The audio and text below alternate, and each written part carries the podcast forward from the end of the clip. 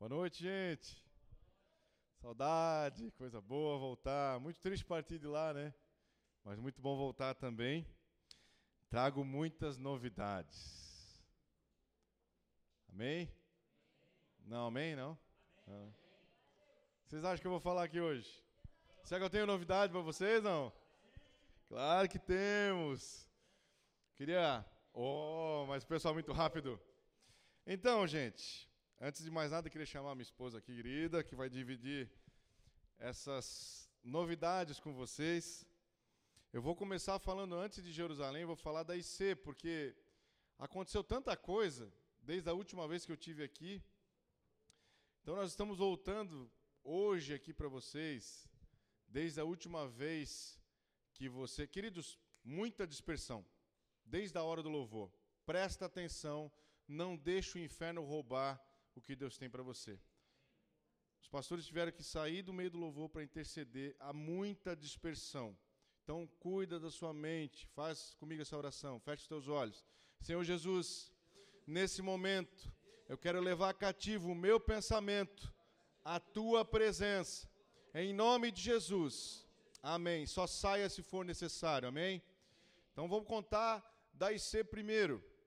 Porque da última vez que eu tive aqui, eu era um cara ainda desesperado por um novo local. E assim, a gente. É, nós temos muita dificuldade de achar local em Camboriú. É muito difícil achar lugar lá. Né? E todo mundo que ajudou e que, que ajudou a procurar sabe como que é. E nós estávamos num ritmo de atividade na igreja é, que não permitia com que a gente tivesse até tempo de procurar as coisas. Né? A gente chegava um final de semana, ou tinha trabalho, ou tinha algum evento da igreja, que era fora de Camboriú. Então eu não tinha, e durante a semana, de segunda a sexta, eu não tinha tempo de procurar. Eu tinha quinta-feira à tarde, do meio da tarde para frente. Então, às vezes, eu, eu lembrava de passar em algum lugar e sempre estava olhando, e aí eu olhava uma plaquinha, pô, esse lugar eu vou ter que visitar. Aí anotava o telefone e tentava vir. Mas era muito difícil, os lugares muito, muito ruins ou muito caros. Então, nós na, na oração e, e, clamando ao Senhor, e aí encontramos na internet um lugar assim amigável.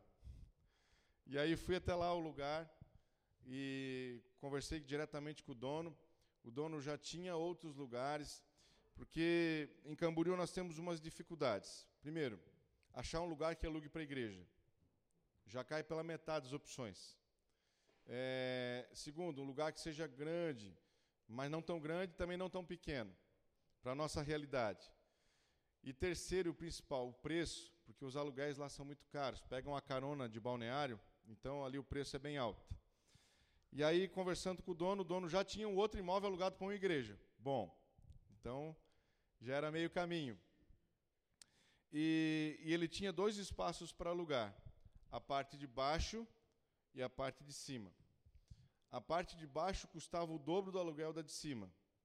Então nós conhecemos a parte de baixo, legal. Mas quando a gente chegou na parte de cima, a gente ficou bem feliz, porque era uma parte que ele estava reformando inteirinha, ia botar piso novo, forro. Lembramos da antiga IF. Isso, exatamente, só uma escadinha, né? E é, o banheirinho novo, reformado, ele ia entregar o lugar pronto, né? A gente só ia ter que fazer divisórias para fazer sala de criança, uma cozinha, enfim. E a gente foi conversando com o dono e, e, ele foi falando: não, eu posso deixar um ponto de água aqui, um ponto de gás ali. E ele foi né, sendo muito querido conosco. E o preço do aluguel lá é mais barato que a nossa sede atual. Um lugar maior, mais novo, reformado. Mas o melhor de tudo, nós estávamos na semana de ir para Jerusalém e nós precisamos é, ver orçamento para poder fazer divisória, enfim, e, e, a gente sem dinheiro nenhum, gente. E aí, conversando com ele, né, ele passou um orçamento que não dava para nós. E aí, a gente orando, orando, esse camarada, na véspera da gente viajar, chegou: ó, vamos fazer o seguinte. Eu vou cobrar tanto a mais para vocês durante 36 meses. E aí eu faço obra para vocês. E esse valor encaixa exatamente com o atual valor do aluguel nosso de Camboriú, não vai mudar nada, e a gente ganhou uma sede toda reformada. Linda.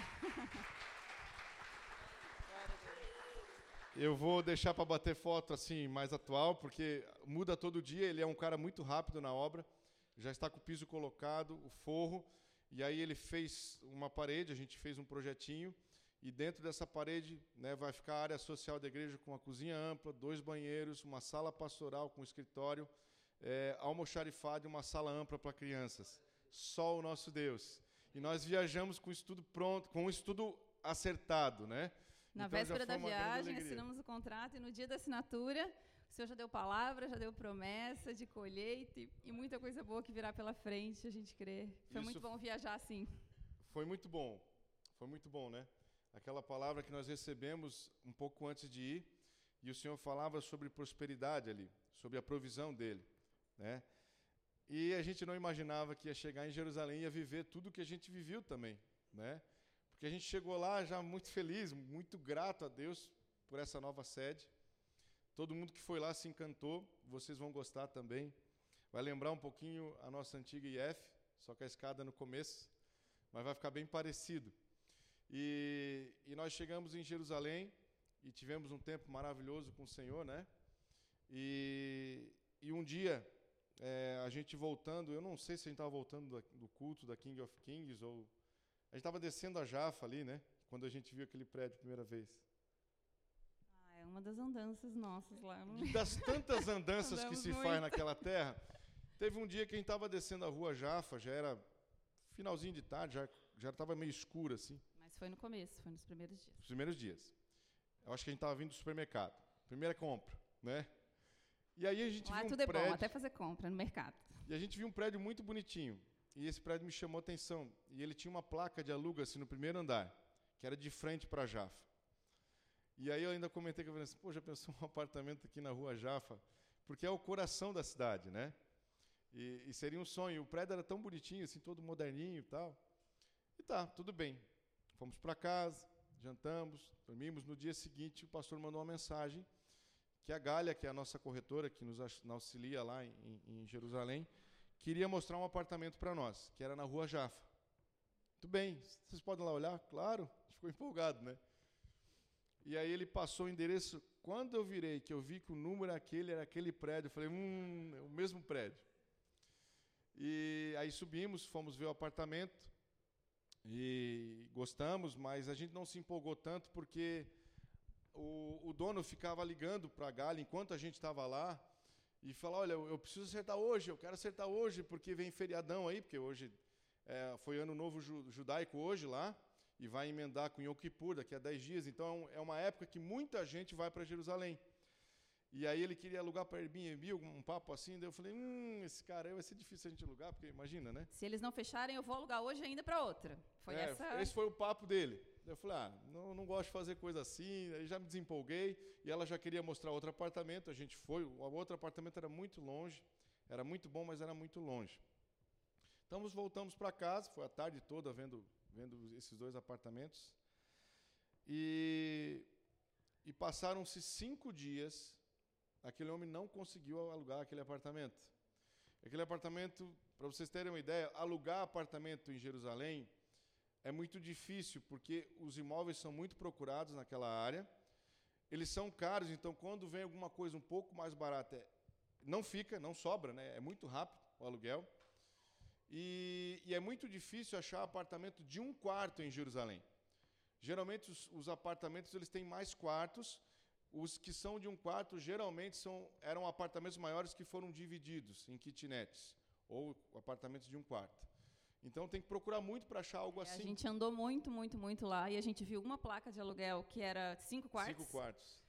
E esse de um quarto e o outro que ela nos levou para ver, que a gente não tinha visto porque era mais afastado mesmo. Então Isso. só tinha essa opção. Não tinha quase nada. Muito bem. Os nossos pastores chegaram no dia 15. Nós fomos ver esse apartamento no dia 10.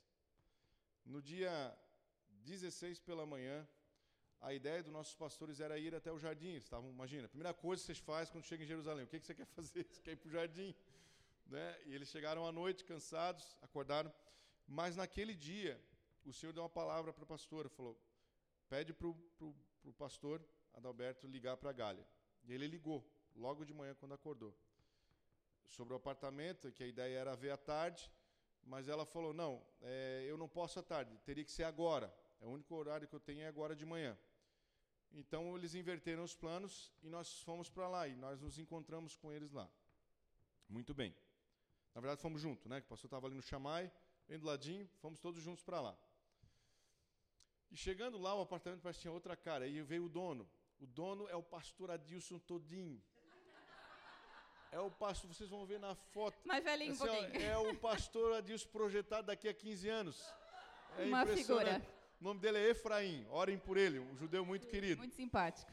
E aí ele nos recebeu, e aí ele todo simpático, e falando que gosta do Brasil. Acho que ele já teve aqui. Ele é americano. É, ele nasceu em Nova York, é um judeu Mas já americano. mora lá há muitos anos. E mora lá, enfim, foi ele que construiu o prédio, ele mora no prédio.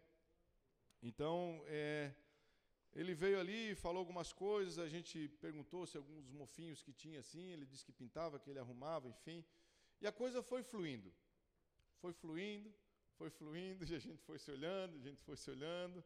Mas tão rápido, né? Porque foi uma coisa muito rápida. E aí a pastora e se a retirava pastora um pouco. E lá orando, e né, Deus fala. Esperando descer um e-mail do céu, né? Aquela coisa.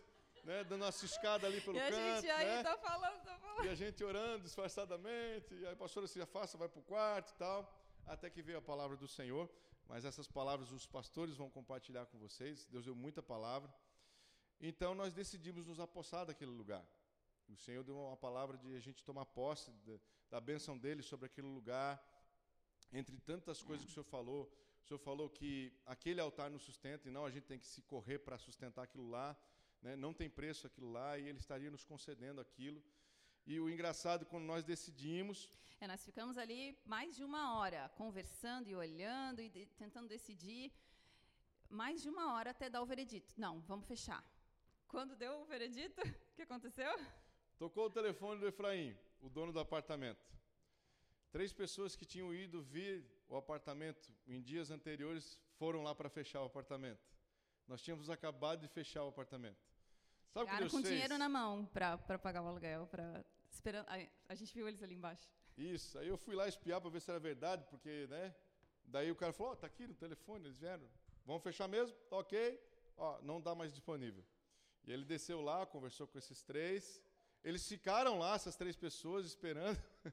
A gente desceu, a gente viu eles lá embaixo ainda, já tinha passado um tempo. Só saíram quando o pastor Adalberto assinou. É. E aí o Efraim desceu, ali mesmo ele fez o contrato, tudo em hebraico, não dava para entender nada. Ele foi traduzindo e tudo. Ele foi traduzindo tudo, enfim, muito tranquilo. E nós assinamos, né, nós vamos ver depois foto disso aí. É, o, o, curioso é que esse apartamento estava para alugar um mês. Quando eu fui ver, né, no dia 10, ele já estava assim, ó, muita gente procurando, vocês têm que fechar hoje, eu quero saber, eu quero uma resposta. Nós não demos respostas. O Senhor né, esperou mais um pouco, os pastores chegaram, no dia seguinte eles foram, e no dia que eles foram, eles fecharam. A outra turma queria fechar. Deus, é, no exato momento, queridos, nos fez, é, nos deu aquela graça.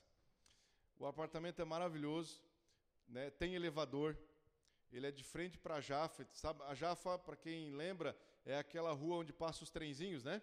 Aqueles trenzinhos que tem os trilhos no chão. Então é o coração de Jerusalém. Um pouco mais para cima fica a igreja King of Kings, perto da torre de oração daquela Jerusalém Prayer Tower, é, do indiano lá. É perto da antiga sede, é, é coisa de dois minutos de caminhada. E, e assim, é, você tem desce. De lavar roupa. Tem máquina de lavar roupa. A partir de agora. Gente, não o banheirinho, precisa mais. o banheirinho da IJ antiga cabe dentro da banheira do novo. Pra vocês terem ideia. Quem lembra da IJ antiga? Lembra do banheiro? O banheiro da IJ antiga é a banheira do novo. Tá? Então, assim, tem banheira. Um sonho. Né? Chuveiro com água forte. Né? É, o banheiro amplo. É, a sacadinha, né? É, de frente para Jaffa, ela, ele é na lateral, assim, a ruazinha sem saída, cheia de flores no final da rua. Um fogãozinho com duas bocas, né? Porção dupla, Tem duas bocas, não tem mais uma só agora. Tem duas bocas. E tem a máquina de lavar, isso vai é muito fácil de usar. Vai poupar assim a gente gastar os 70, 100 shekels lavando roupa antes de ir embora. Então, assim, queridos, é, foi, foi muita graça de Deus. né, é, a forma como, como fechou, a gente não acreditou na, na velocidade. E até o dia 3, nós estamos com dois altares lá em Jerusalém. E essa foi uma das palavras de Jesus. Pagos, né? né? Pagos, tá? Uma coisa bem, bem surpreendente, bem para nós bem importante, é que da sacada desse novo apartamento, a gente enxerga a torre de oração que tem lá, que é uma, uma torre de oração mantida por uma igreja indiana, né? Um pastor Isso. indiano, mas que é uma torre para qualquer nação, qualquer igreja, é aberto para qualquer pessoa que queira ir lá orar. A gente foi lá, é uma benção. Tem, são salinhas de oração individuais para você orar com uma visão de Jerusalém. É esse, esse é o objetivo, que ore por Jerusalém, pelas nações. E dali é, e foi ali onde o Senhor estabeleceu a tocha, quando foi acesa lá, tá lá no alto desse prédio, que acho que é o maior de Jerusalém, né? Dali daquela região, sim. É, daquela região. E aí, da nossa sacada dá para enxergar, né? Quem tem os olhos abertos vê o fogo do Senhor lá em cima e a gente pela fé, a gente vê, a gente sabe que está lá. Não, foi foi muito tremendo, gente. Então, e foi muito rápido, né? E nós ficamos assim como quem sonha, porque é, o nosso espaço lá ele estava ficando limitado porque quando vai uma família já fica, não tinha privacidade, né? Porque não tem porta, aquele banheiro, enfim.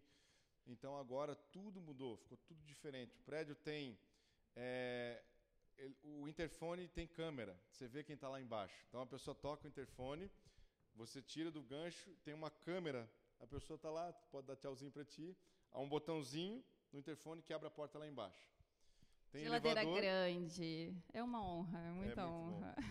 Aí você entra no elevador com as suas malinhas, entra por uma porta, aí ele sobe é, e abre outra porta. Só lembramos de vocês que em janeiro vão aproveitar, né, com espaço. Então, muito bom mesmo, foi algo maravilhoso. Eu queria mostrar um pouquinho das fotos para vocês e vídeos. Acho que é melhor apagar um pouco a luz aqui da frente. Bom, é, eu não sei se acho que foi antes da, foi depois da limpeza, né? Foi Ou foi antes? antes? Foi, foi antes, antes, da limpeza. Tava bem sujo. A, a, gente pegou mais ou menos ele assim, né? Aí é uma visão da sala e... A persiana baixa no, no botão. É, tem uma persiana dessas ali só. que é automatizada, então aperta um botão ela baixa sozinha. Esse sofá é um sofá-cama amplo, então dá para virar uma cama de casal. Tem ar-condicionado na sala e no quarto. Pode passar. Esse é o banheirinho, né? Lá tem uma banheira, e é gigante. É grande, espaçoso. Algumas Essa coisas é... mudaram, né? Os pastores já deram é. uma reformulada. As fotos estão meio ruins, porque depois eu vou passar um vídeo, vai dar para melhorar. Mudaram um pouquinho. Ah, esse, essa poltrona vai para a sala. Aí é o quarto, né? Eu não vejo a hora de, de voltar lá. Esse armário, o próprio dono do, o próprio dono do apartamento vai dar um novo para nós, tá? Esse, esse, ele prometeu, né? Esse armário ele é, ele é antigo, velho, né? E ele vai dar um novo para nós. Até parece bonitinho aí na foto, mas está meio estragadinho. A sacada, a gente já tirou aquela proteção que tem de plástico ali em cima da máquina de lavar. Então aquela vista já abriu um pouco. Essa é a vistinha da Jafa. Ó. Aqueles riscos ali no chão são os trilhos do trem, onde ele passa. O prédio é de frente para Jafa e o nosso apartamento é na lateral do prédio. Aí o pastor assinando o contrato com o pastor Adilson ali, envelhecido. Ali ele mostrando a assinatura. O Adilson ali sorrindo. Esse é o nosso predinho, né? Então, assim, embaixo ali passando a Jafa. Do outro lado da rua tem uma loja da Nike, né, Israel? Uma loja da Nike. É, tem bastante coisa ali, comércio, né? Perto do Max Atacado, que é aquele atacado que a gente gosta bastante. Supermercado e perto do, do é, ponto de trem também, do trenzinho ali da Jafa. Pode passar. Aí o videozinho da parte interna, né? Que deu para fazer, não foi muita coisa, mas já bonitinho. É amor?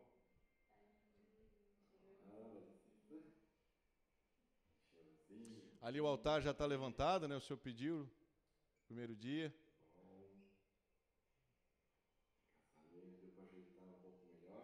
Interfoninho.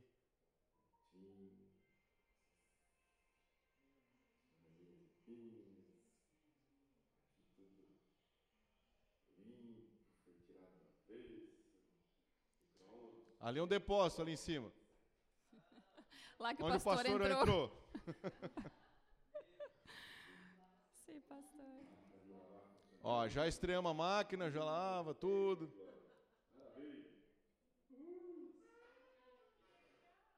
Maravilha. Ah, é pode passar o outro vídeo. Gente. E agora para a gente ter um pouco mais de noção da localização, tá?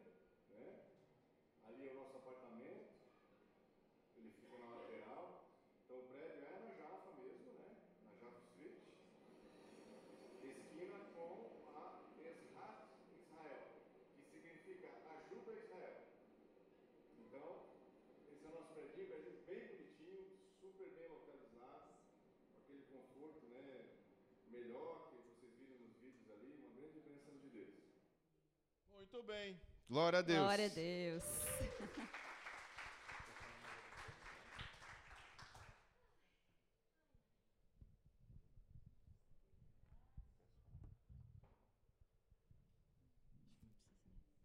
Amém, queridos. Muito bem, muitas novidades.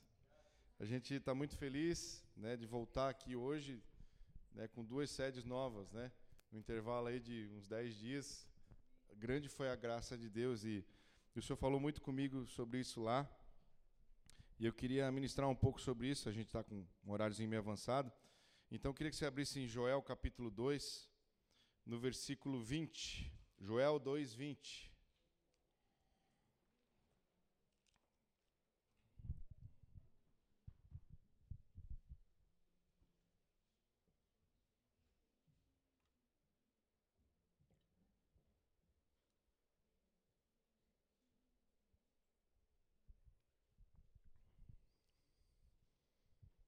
Joel não é fácil de achar, não, mano.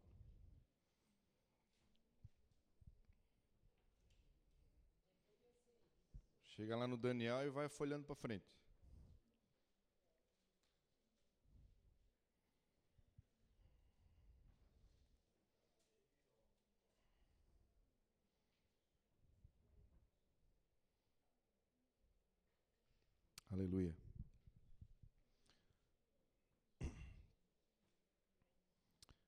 Glória a Deus. Joel 2:20 diz assim a palavra: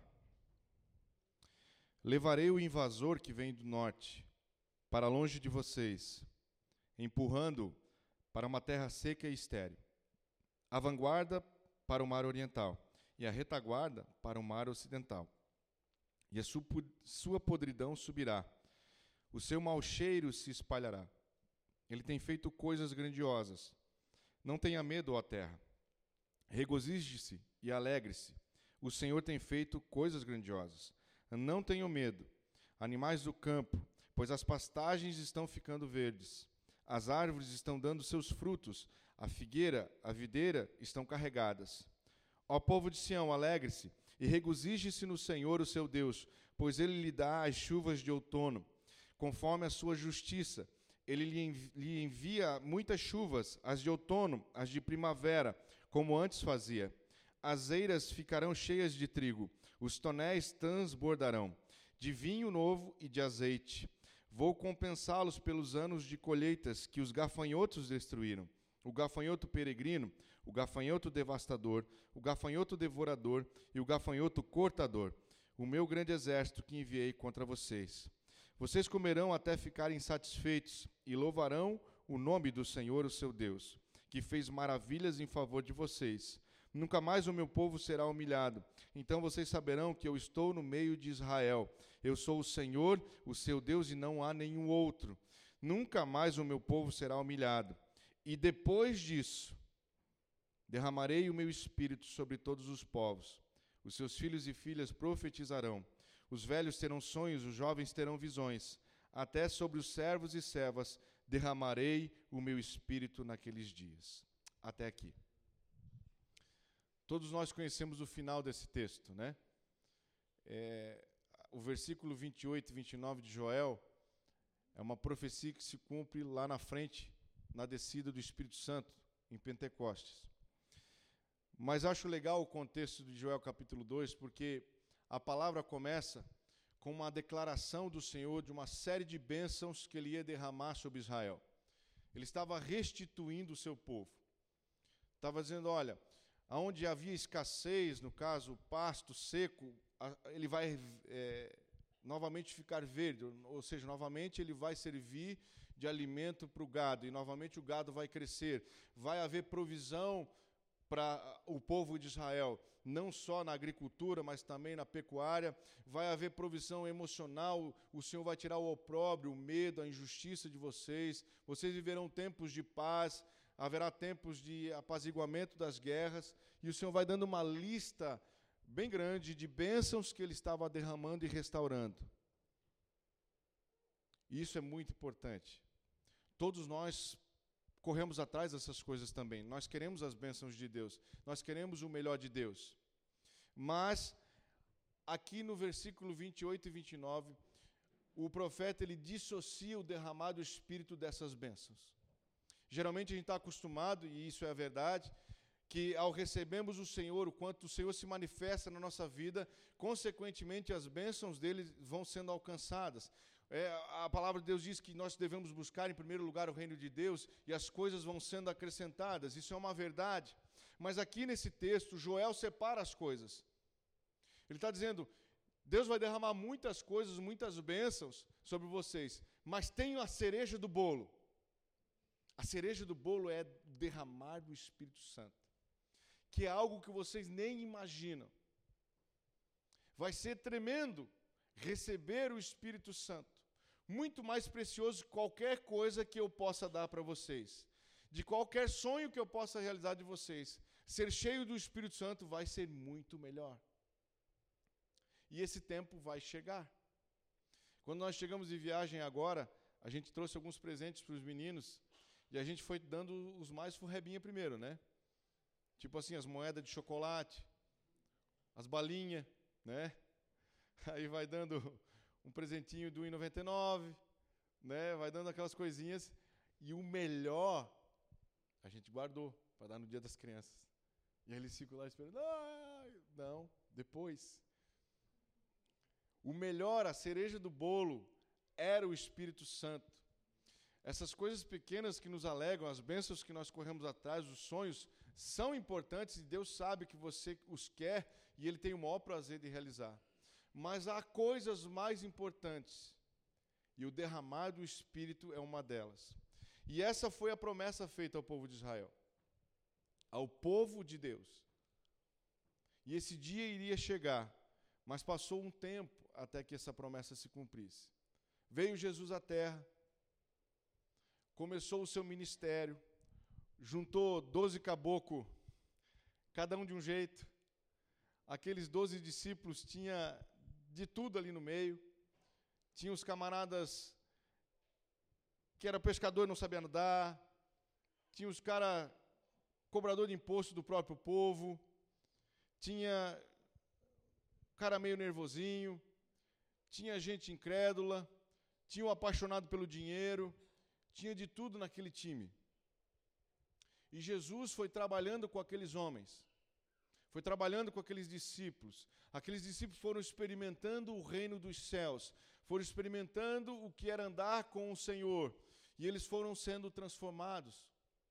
Eles foram sendo impactados pela visão e pelo próprio Jesus. Jesus era extraordinário.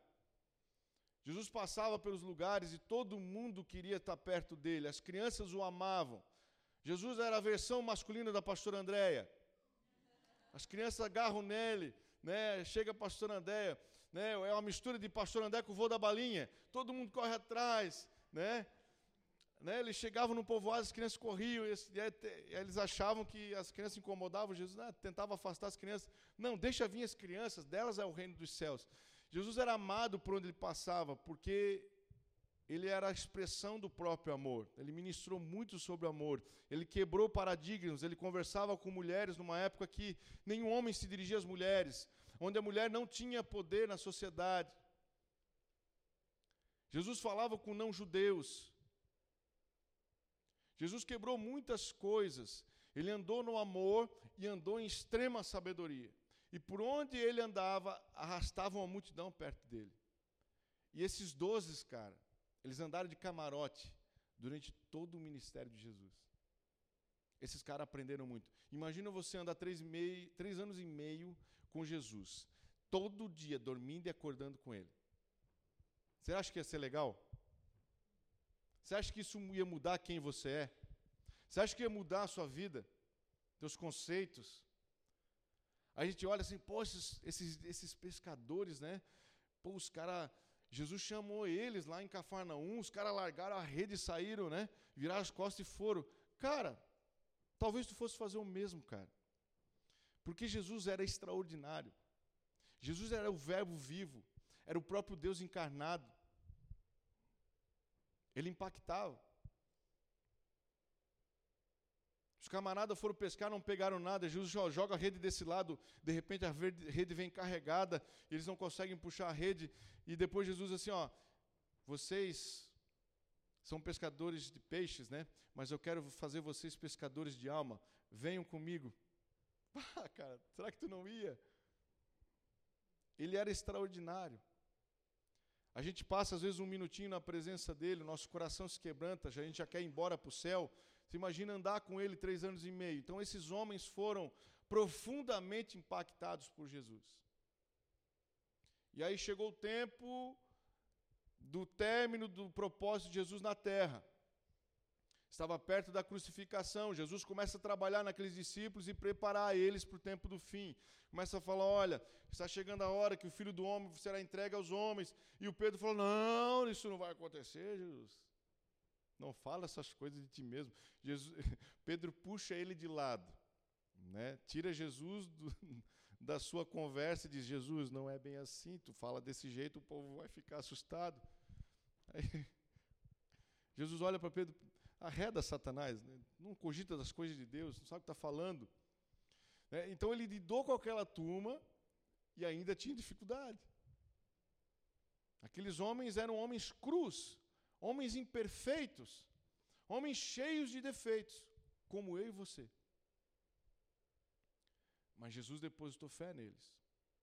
Jesus depositou expectativas. Esse mesmo camarada foi o camarada que Jesus deu as chaves do, do, da igreja.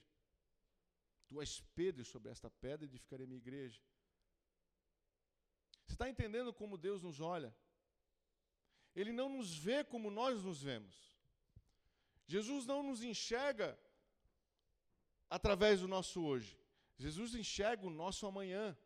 Ele enxerga potencial em você, ele investe em você. E ele sempre perdoa. E ele sempre resgata, ele sempre corre atrás. O seu primeiro, a sua primeira manifestação conosco sempre é o amor e a misericórdia. E esses caras acompanharam ele. E já havia algumas mulheres acompanhando também. Uma delas, Maria Madalena, que escapou de ser apedrejada por causa da sabedoria do Mestre. Porque Jesus decidiu falar com a moça, estender a mão para ela e derramar misericórdia sobre ela, coisa que nenhum homem fazia naquela época. Uma desconhecida, prostituta, quem, o homem que, quem é o homem decente que iria dirigir uma palavra a ela? Ainda mais no meio de uma multidão feroz, com sangue nos olhos, querendo apedrejar ela. Só Jesus fazia isso. Então aquela camarada, aqueles camaradas andando com ele, foi chegando o tempo de ele partir. E ele foi preparando esses discípulos. E aí Jesus é preso. Pedro, que disse que não ia sair correndo, saiu correndo, junto com todos os outros. Ele mesmo profetizou a respeito disso, falou: Olha, ferirei o pastor e as ovelhas dissiparão. Não, e aí eles, não, ninguém vai te abandonar, Jesus, para com isso, não, eu não vou abandonar, eu também não, eu também não, eu também não. E todo mundo fugiu. E para Pedro, Jesus falou: Olha, tu vai me negar três vezes antes que o galo cante ainda. Não, eu jamais vou fazer isso. E os outros também, eu também não, também não, também não, porque era uma disputa entre eles, né? Não sei se tu notou isso aí. Até a mãe de, um, de dois deles chegou lá, ó, o lugar no céu lá, Jesus, dá para garantir para meus filhos aqui, à direita, um na direita, um na esquerda. Aí Jesus, imagina Jesus, cara, lidar com isso, cara. Jesus olhou para aquela mulher, olha, quanto ao, ao quem assentar-se à minha direita e esquerda, isso é com o pai. Eu não vim tratar essas coisas aqui. Mas tu imagina o material humano que ele tinha. Talvez nós somos um pouquinho melhor que aquela raça. Mas Jesus amou aqueles doze e os escolheu a dedo e investiu neles. E aí Pedro nega Jesus e Pedro se desespera, porque ele amava o Senhor. Não tanto quanto ele achava, mas ele o amava. Pedro se desespera, abandona a carreira, né? Volta a pescar. Aí Jesus morre, Jesus ressuscita. As mulheres viram um jardineiro. Mestre, reúna todos. E a Pedro, chama aquele camarada também, porque ele não se considera mais discípulo. Então elas saíram correndo, chamaram os doze, reuniram aquela turma e Jesus apareceu para eles: Pai, seja convosco. E aí o júbilo foi grande, né? Aí eles entenderam que Jesus ressuscitaria e que ele ressuscitou. Parte da revelação que Jesus ministrava, eles não entendiam, agora caiu a ficha. Eles estavam já maravilhados, Jesus tinha voltado. Jesus tem alguns tempos com eles, até que chega o momento da última reunião com eles. Antes disso, Pedro é chamado para um particular, sai caminhando na areia com Jesus. Jesus olha para ele: Pedro, tu me amas? Senhor, eu te amo. Pedro, tu me amas? Senhor, eu te amo. Pedro, tu me amas? Senhor, tu sabes todas as coisas. Se entristece porque ele percebeu que o amor dele não era aquilo tudo. E aí Jesus fala: Pedro, não tem problema. Quando tu era mais novo, tu se cingia, se vestia, ia para onde tu queria. Mas vai chegar um tempo que não vai ser mais assim. Eles vão te vestir em roupas que tu não queres usar. E vão te levar para um lugar que não queres ir. E aí a Bíblia diz que Jesus estava explicando a Pedro a morte que ele iria ter para o glorificar. Mas em outras palavras, que Jesus estava querendo dizer dentro daquele contexto é: Pedro, tu achava que me amava, mas tu viu que não era tanto assim. Mas não tem problema. Vai chegar um dia que tu vai me amar tanto que tu vai morrer por mim. Tu vai dar a vida por mim, exatamente como eu fiz por vocês. Porque esse foi o principal exemplo que Jesus deixou, o de amor. Um pouquinho antes de morrer, Jesus falou: Eu já não chamo você mais de servo, eu chamo de amigo, porque o servo não revela os seus segredos. Eu revelei tudo que estava no coração do Pai para vocês. Eu ensinei tudo para vocês. Eu passei tudo que era importante. Eu os preparei. E aí cai a ficha de Pedro, Pedro absorve aquilo. Jesus reúne aquela turma toda em Betânia. Betânia era um pouquinho do lado de Jerusalém, fica um pouquinho atrás onde é hoje o, o, o Monte das Oliveiras ali, que vocês, a maioria de vocês já foram, né? Fica lá no alto. Eles, aquela vista do Monte das Oliveiras era praticamente a vista que eles tinham de Betânia, sobre a cidade velha. Eles estavam ali, Jesus reúne novamente eles para um último momento, fala algumas coisas e ele termina dizendo o seguinte: Lucas 24, 49. Eu lhes envio a promessa de meu Pai, mas fiquem na cidade até serem revestidos de poder do alto. Eu lhes envio a promessa de meu Pai. Jesus estava dizendo o seguinte: Durante esses três anos e pouco que vocês andaram comigo, eu os preparei, eu capacitei vocês, eu ensinei tudo o que eu sabia. E agora chegou o momento, porque eu estou partindo. Eu não vou mais ficar aqui presente como eu estive até agora. Então eu lhes envio a promessa do Pai. Vocês vão continuar o trabalho, vocês vão cumprir o propósito de vocês na terra. Chegou o momento do start. E aí os camaradas começaram a ficar empolgados. Porque eles já estavam num outro momento de revelação. A Bíblia diz aqui que quando Jesus ascendeu, eles já estavam adorando. Eles não faziam isso antes. Quando Jesus vem ressurreto, eles entendem que ele de fato é Deus e começam a adorá-lo como Deus. Então chegou o momento de Jesus passar o bastão para aquela turma, Vocês são a saga da nação de Pentecostes. Vocês vão continuar agora. Só que Pentecostes não tinha vindo ainda. Eu lhes dou a promessa do Pai. Foi exatamente Jesus que, o que Jesus fez com você. Ele deu a promessa do Pai para você. Você sabia? Você é a continuidade dessa história. Você é o fruto do trabalho de Jesus e desses doze. E aí Jesus completa. Eu imagino entre ele dizer, eu lhes envio a promessa de meu Pai, e ele falar a segunda parte da frase, eu acho que houve uns gritinhos, né?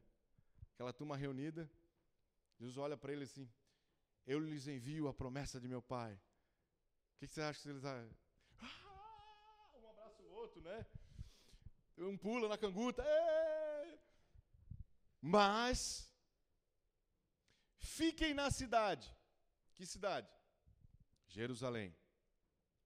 Até que do alto sejam revestidos de poder.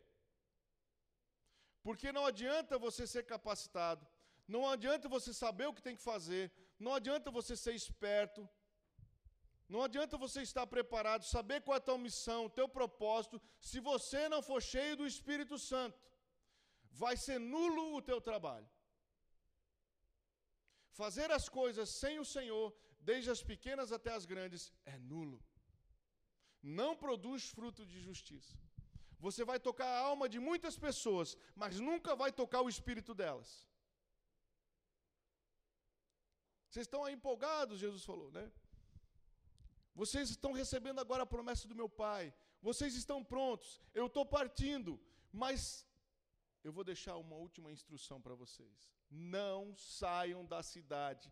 Não comecem a fazer nada sem estarem cheios do Espírito Santo. Eles nem sabiam que era o Espírito Santo ainda, que ia descer. Vocês precisam de revestimento de poder. E não sei se você notou, desde a conferência, Deus tem falado para nós, e nós precisamos andar em poder. Está na hora de nós vermos o poder de Deus agir através da nossa vida. De você orar e receber uma resposta de oração. De você orar por um enfermo e ele ser curado. De você orar por uma situação e essa situação reverter. De você vencer um próprio pecado que você está lutando. Está na hora do poder de Deus se manifestar em você com maturidade. Porque Deus enviou a promessa do, do, do Pai. Você faz parte desse time, você é discípulo de Jesus, assim como esses doze. Você está continuando essa missão, mas você precisa do Espírito Santo. Sem ele, não dá. Você precisa ser revestido de poder. Quando nós chegamos na igreja, nós temos a famosa salinha com os pastores. Quem já passou pela salinha? Levanta a mão. Todos. Nessa salinha, um dia o pastor marca um mapeamento contigo. Que mapeamento é esse? Mapeamento genético? Não. Mapeamento de coisas que você passou na vida, lutas, dificuldades, na tentativa da gente ver onde há maldições sobre sua vida, para a gente quebrar, orar.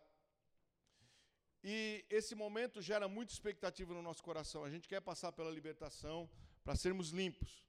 Isso é muito importante. Mas eu digo uma coisa para você: mais importante que isso, querido, é você buscar o seu batismo no Espírito Santo você ser cheio do poder de Deus. Isso é muito mais importante de, do que a própria libertação em si, porque quando o poder de Deus, o fogo de Deus cai sobre você, uma vez liberto, aí sim, querido, a força de Deus vai estar operando na sua vida. E eu vejo muito pouca gente preocupada em se encher do Espírito. Há pessoas que estão anos na igreja e não foram batizadas no Espírito Santo ainda não estão procurando o poder de Deus, não estão procurando ser cheios da presença de Deus.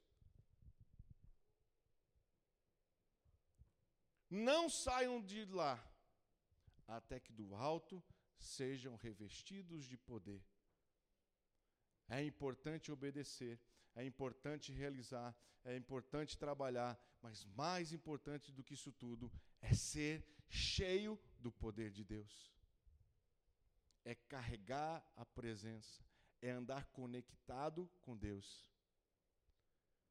Porque quem anda desse jeito, querido, é como a própria casa de Deus, como Betel.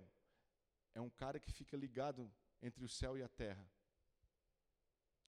É alguém que faz conexão do céu com a terra. É alguém que, quando ora, o céu responde. São esses que andam no poder de Deus. Nós tivemos a graça de andar três dias grudados com nossos pastores lá em Jerusalém. E a gente aprende muito com eles. O pastor encontrou um estacionamento de graça em Jerusalém. Ele acha essas coisas. O Espírito Santo mostra para ele. Só que o estacionamento, querido, é uma zona. Todo mundo deixa o carro lá onde quer, deixa um telefone celular ali para ligar. E, além de tudo, tu tem que achar uma vaga, que também é difícil. Mas aí, vai lá o nosso pastor, nós chegando, Senhor, meu amigo, abre uma vaguinha para mim. Me ajuda, amigo, amigo. Aí chegava no estacionamento, está lá a vaga. Estaciona. Oh, obrigado. Aquele jeito do pastor. Antes de sair de casa, pô, tomara que o nosso carro não esteja preso. Ô oh, Jesus, ô oh, Jesus, abre a, abre a frente do carro para eu poder sair. Chegava lá, o carro do lado bloqueado, o carro do outro lado bloqueado, o nosso livre. É andar conectado com Deus, cara. Andar conectado com Deus é assim: Senhor, eu preciso de um lugar em Jerusalém, um novo lugar. E Deus segurar até eles chegarem ali. E na hora que eles assinam o contrato, apareceu o outro para assinar. Isso é andar conectado com Deus. Quem anda conectado com Deus, a bênção vem porque ele anda com Deus. Vem. Porque a Bíblia diz que se as palavras de Jesus estiverem em nós, e nós estivermos dele, tudo que a gente pedir, ele concede. Isso é uma verdade. Mais importante do que fazer, que ter, do que receber bênçãos, é andar no poder de Jesus, porque isso é precioso demais. Não vai ser dinheiro no banco, dívidas pagas, que vão trazer paz ao seu coração. Vai ser o próprio Deus. Não vai ser um bom relacionamento. Não vai ser a hora que você largar a solteirice que você vai ser feliz. Você vai ser feliz quando Jesus estiver cheio dentro de você e pleno. Nós não dependemos de coisas ou pessoas. Porque às vezes a bênção que você ora pode demorar um pouco para chegar e você vai ser infeliz até lá. Você precisa de Jesus, porque Ele te faz pleno em meio a uma tempestade. Jesus consegue te fazer andar por sob águas turbulentas. Tudo que nós precisamos é dele. Jesus chamou aqueles doze. Antes de partir, vocês estão prontos. Está aqui a promessa de Deus. Mas tem um detalhe: não dá para ir sem receber o poder. Vocês não podem ficar nenhum momento sem uma parte do céu em vocês. Jesus estava subindo, eles iam ficar momentaneamente sem uma parte do céu. É por isso que Jesus disse: Eu vou rogar ao Pai, e Ele vai enviar o Espírito, o Consolador. E aí o que, que esses doze fizeram? Jesus ascendeu ao céu, eles adoraram, glorificaram a Deus, estavam jubilosos, cheios né, de alegria. Jesus tinha ressuscitado, aquilo que eles tinham acreditado e vivido não era em vão, era tudo verdade. Eles comprovaram aquilo, eles receberam a missão de continuar aquilo. Imagina o coração deles. E aí diz a Bíblia que eles voltaram em júbilo para Jerusalém, lá de Betânia. Aí chegaram em Jerusalém, Ei, que legal, o que vamos fazer agora? Não pode ainda fazer nada. Tem que esperar o revestimento de poder do alto que Jesus falou. E o que nós vamos fazer agora? Pergunta para Jesus: Jesus já subiu. O que nós vamos fazer agora? Vamos orar. E eles começaram a orar. E aí, no dia seguinte, reuniram lá na praça, né? Todo grupo, toda a gangue se reuniu numa praça. Se reuniram na praça lá, e aí, o que vão fazer hoje? O que vão fazer hoje? E eu não sei, e vão orar. E eles continuaram orando. E aí eles começaram a perceber que eles eram perseguidos, porque os fariseus não gostavam deles, começaram a perseguir. O governo romano não gostava deles, eram perseguidos também. E não tinha outra coisa para fazer a não ser clamar muito, cara. Porque aquele júbilo passou. Começou o serviço, começou a missão, eles estavam esperando o revestimento de poder, eles eram perseguidos pela elite religiosa, pela elite governamental, e eles se reuniam nos lugares fechados para orar. Aí um dia no cenáculo, eu tive lá agora, oh, coisa boa. Deus falou muito comigo lá no cenáculo. olhando aquilo tudo, pô, foi nesse lugar que mais ou menos 120 pessoas começaram a clamar. imagina o desespero daqueles caras. Imagina um clamor vindo de dentro. Pô, estamos sem Jesus, temos que começar a obra, estamos experimentando o que é perseguição, a gente não sabe o que é isso. Vem Deus, vem Deus, não sei o que tem que acontecer, nós precisamos do teu poder. Jesus falou que o Senhor ia enviar poder, e de repente, um vento entra naquela sala. E diz a Bíblia em Atos, capítulo 2, versículo 3: E apareceram, distribuídas entre eles, línguas como de fogo, e pousou uma sobre cada um deles. Todos ficaram cheios do Espírito Santo e passaram a falar outras línguas, segundo o Espírito lhes concedia que falassem. E aí veio o poder do alto. O Espírito Santo, que está dentro de você, veio sobre aqueles camaradas. E era fogo puro. E o Pedrão, que antes sempre falava um monte de bobagem, se levanta e começa a ministrar com ousadia, falando sobre Jesus. E vocês mataram Jesus. Vocês estão aqui rindo que nós estamos embriagados. Né? Estou parafraseando. Né? Nós não estamos embriagados coisa nenhuma. Hoje veio, se cumpriu a promessa de Joel, capítulo 2, que eu falei aqui para vocês agora. Está sobre nós agora. E, e, e, nós viemos falar de um Jesus que é vivo, que ressuscitou, que vocês foram culpados da morte dele e não sei o quê, e de repente a autoridade foi tão grande. Por quê? Porque era poder, cara. Porque a, o discurso ele não era rico, mas havia poder nas palavras de Pedro. E aí, quando ele terminou de falar, aqueles fariseus todos se olharam: o que, que a gente precisa fazer? Desesperados, porque o arrependimento tinha chegado.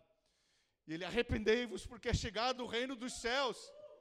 Três mil pessoas aceitaram Jesus naquele dia e se batizaram ali mesmo. E ali começou a saga da nação de Pentecostes, que eu e você fazemos parte, que continua através de nós. Mas Jesus tem um recado para você: seja revestido de poder do alto para que você viva a promessa do Pai. Você quer viver a promessa do Pai? Se encha de Deus. O caminho primeiro é esse. Deus não vai abençoar a sua vida para depois abençoar o que há dentro de você. Primeiro, Ele vai transbordar você para respingar nas outras áreas da sua vida. O segredo é presença. Você precisa da presença de Deus. Você precisa ser cheio do Espírito Santo de Deus. É isso que vai mudar, é isso que vai mover, é isso que vai fazer com que você alcance a promessa do Pai para a sua vida. E eu queria que você abrisse para a gente terminar, João capítulo 15. João capítulo 15, versículo 4.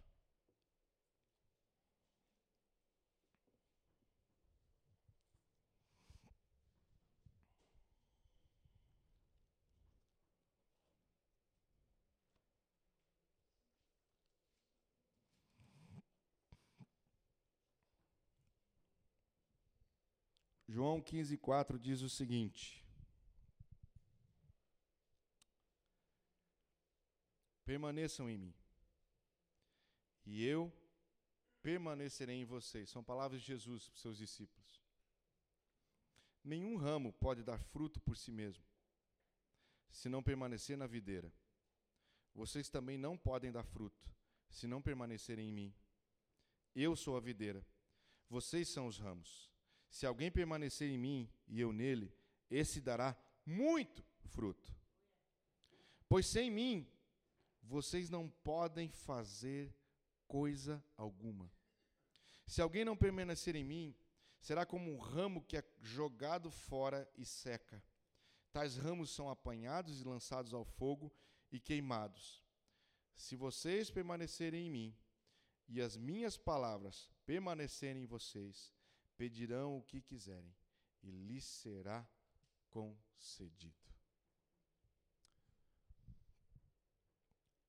Permaneçam nele, porque ele vai permanecer em vocês. Nós somos ramos de uma única videira, que se chama Jesus Cristo. Fora dele, nossa vida não gera fruto nenhum, mas estando nele, podemos gerar muito fruto Jesus disse aqui que sem Ele nada, nada a gente pode fazer. Eu tenho aprendido, depois que o Senhor falou forte comigo a respeito dessa palavra, a chamar Jesus mesmo para as coisas bobinhas. Mesmo para as coisas mais assim que a gente faz no automático.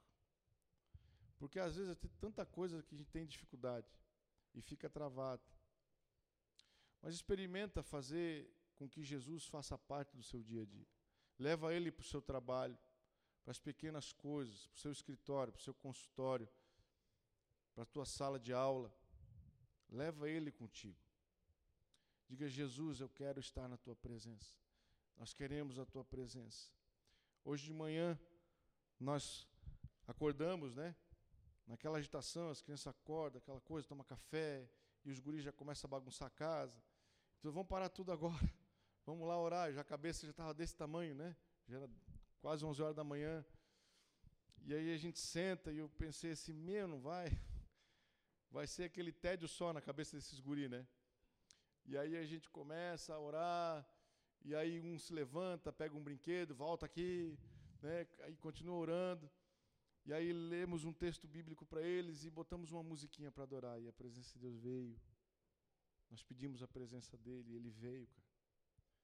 E quando a presença vem, mesmo no momentinho, tudo fica diferente. Nós precisamos dele. O Senhor hoje para nós é questão de sobrevivência. Dias são difíceis. Hoje em dia é, são muitas as angústias que a gente passa. É muito comum a maioria de nós reagir com insegurança a respeito do futuro, reagir com angústia a respeito dos desafios. Então, a, a, primeira sensação que você tem é o desespero.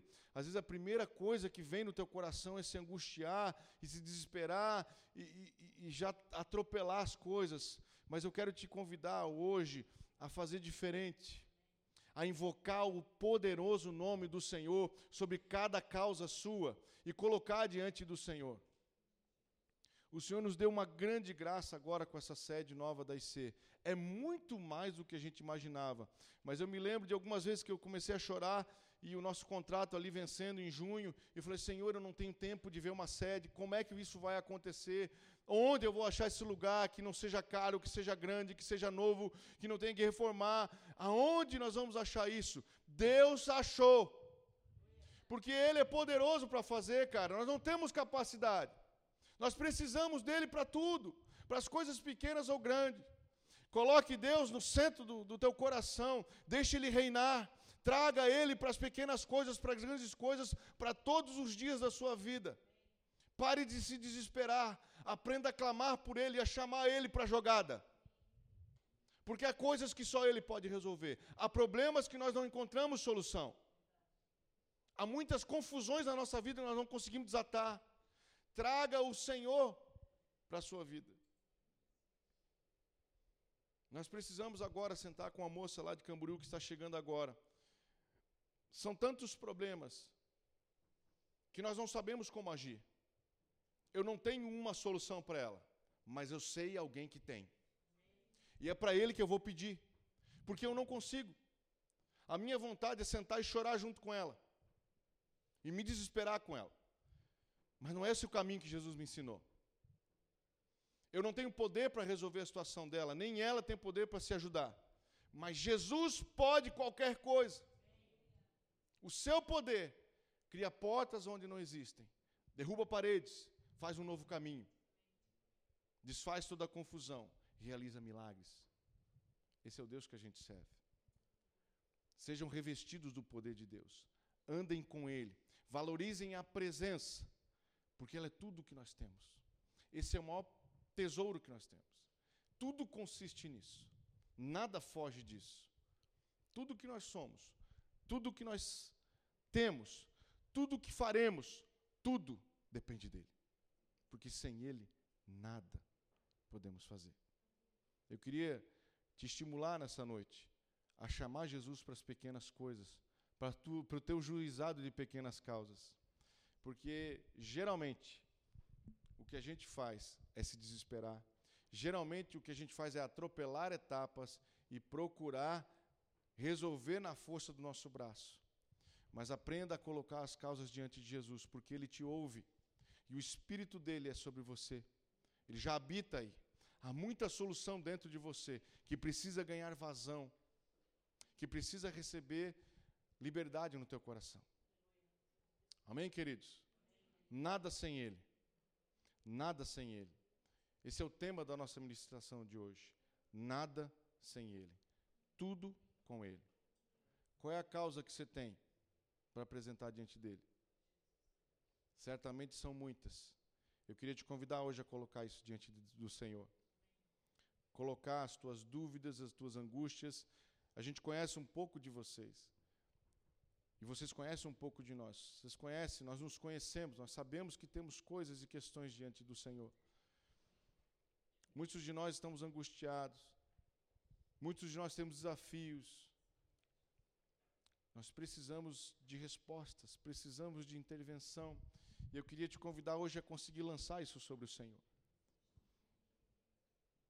E deixar mais de lado os teus problemas e atrair mais a presença dele para ti.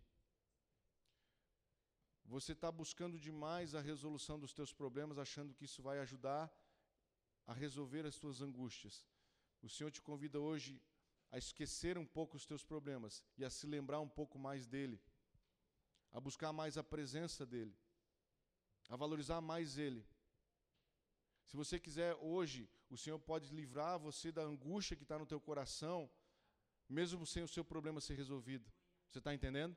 É assim que ele faz. Ele primeiro lhe dá dele para você.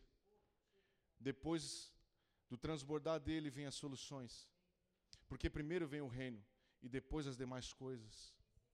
O Senhor te convida hoje a lançar sobre ele os teus problemas que tanto têm consumido os minutos da tua, da tua oração. Ele te chama a adorar mais, gastar mais tempo adorando ele, conhecendo quem ele é, buscando a presença dele, se alimentando da sua palavra. Nós temos que aprender a investir tempo no Senhor, na presença dEle. E menos tempo pedindo e clamando e se desesperando por coisas ou pessoas. Porque a solução do Senhor, a promessa dele é que seremos mais do que vencedores. Ele não quer só dar uma vitória, ele quer te dar a experiência da vitória. E a experiência é muito melhor que a própria vitória.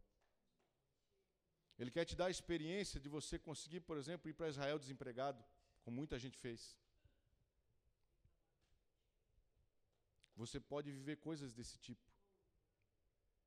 Porque Deus faz coisas que vão além do seu pensamento, da sua razão. Senhor te convida a descansar na presença dEle, a entregar o teu coração para Ele. Cara, nós não somos nada. Nós somos muito frágeis. Inclusive, os pastores, nós pastores, cara, nós não somos nada, nós somos pessoas de carne e osso. Que temos os mesmos desafios que vocês. Nós precisamos do Espírito Santo. Sem Ele, nada podemos fazer. Então, eu queria te convidar a entregar as, as tuas causas diante do Senhor e a inverter um pouco os teus padrões de prioridade. Resgatar um pouco a volta à essência. De amar a presença dEle.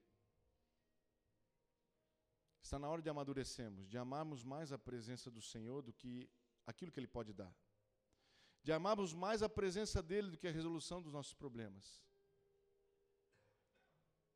De amar mais o amigo do que o provedor mais o Senhor do que o abençoador. Procurarmos mais a face do que a mão.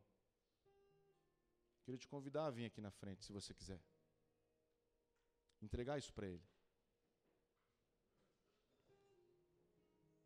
Mas venha só se você quiser entregar. Deixa tuas lágrimas aqui.